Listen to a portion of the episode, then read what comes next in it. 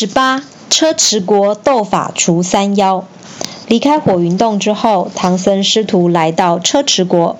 他们看到许多和尚被迫当苦力，忙着兴建一座雄伟的道观。孙悟空觉得纳闷，询问之下才知道缘由。原来二十年前，车迟国内久旱不雨，国王请来僧人祈雨，始终不见效果。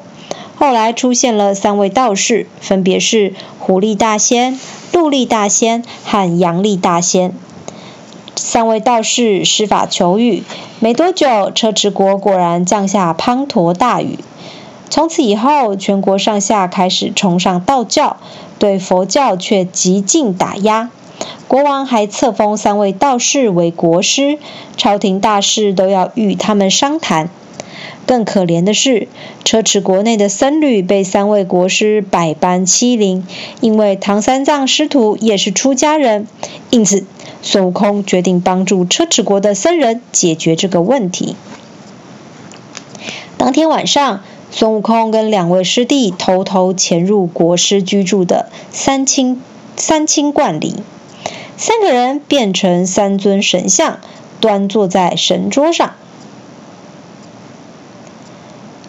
猪八戒闻到香味，忍不住把桌上的贡品一扫而空。孙悟空一时尿急，便在供桌上的水壶里撒了一大泡尿。等三位国师进入道观，发现贡品全被吃完，还以为是神仙显灵，而水壶里孙悟空的尿还被当成神仙显灵赐予的圣水。国师们连忙磕头谢恩。尝了一口假的圣水，杨丽大仙 皱着眉头说：“嗯，圣水怎么会有一股猴骚味呢？”孙悟空听了，忍不住笑出声来。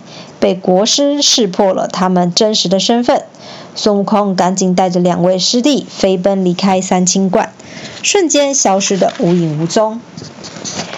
第二天，唐僧师徒来到车迟国皇宫拜见国王。只见三位国师怒气冲冲地闯入宫殿，满腔怒火的狐狸大仙说：“陛下，这几个和尚昨天晚上大闹三清观，不仅偷吃贡品，还撒尿充当圣水来戏弄我们。您绝对要严惩他们污蔑道观的行为啊！”此时，皇宫外面正聚集许多请愿的百姓。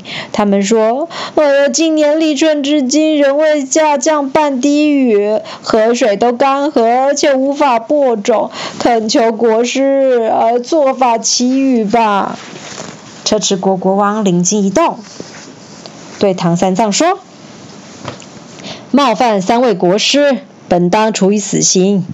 念在你们往昔取经不易。”我就给你们一次机会，跟国师们比赛祈雨。倘若求雨成功，就放你们一马；假如你们输了，便要斩首示众。听到车迟国国王所说的条件，孙悟空欣然同意。首先由狐狸大仙登台做法。只见狐狸大仙嘴里念念有词，手执一把明晃晃的宝剑，站在祈雨台上随意挥舞。不久之后，原本晴朗无云的天际，灰色云朵渐渐聚集，紧接着变成漆黑一片，最后就开始风狂风大作。眼见风云变色。猪八戒焦急地说：“师兄，不好了！这个妖道，呃，似乎快要起雨成功了呀！”孙悟空神态自若地说：“不用着急，就让你瞧瞧我的本事。你和悟净好好保护师傅，我去去就来。”说完，孙悟空立刻驾着筋斗云，找到天庭中掌管风雷。云电的神仙，以及负责降雨的海龙王们，孙悟空吩咐众神仙说：“倘若没有我齐天大圣的指示，你们千万不可以闪电、打雷和降雨，听到了吗？”众神仙当然不敢违抗孙悟空的命令，纷纷点头答应。顷刻间，原本乌云密布的天空却逐渐露出灿烂的阳光。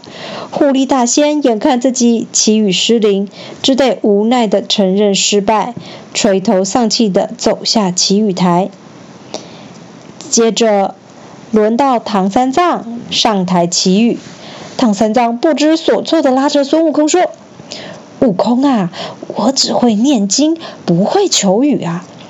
听出唐三藏内心的惶恐，孙悟空露出微笑说：“师傅不用担心，你只管在台上专注念经，其他的事情就交给我吧。”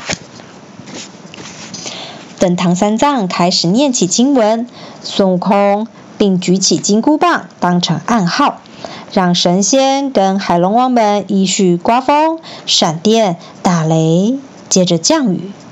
原本的蔚蓝天际顷刻如墨一片，接着雷电交加，哗啦哗啦下了一场倾盆大雨，足足下了两个时辰之久。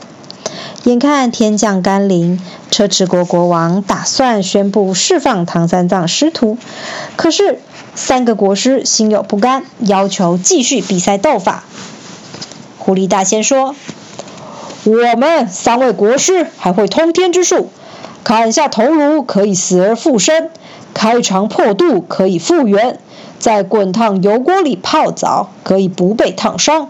我不相信你们也会这些法术。”听到国师们所挑战的项目。孙悟空丝毫不畏惧，他嬉皮笑脸地说：“哈哈，这些项目正是我老孙的看家本领，你们就放马过来吧。”车迟国国王传下圣旨，准备让双方人马互相斗法。首先进行砍下头颅的比赛，刽子手大刀一挥，将孙悟空的头硬生生地砍下。神奇的是。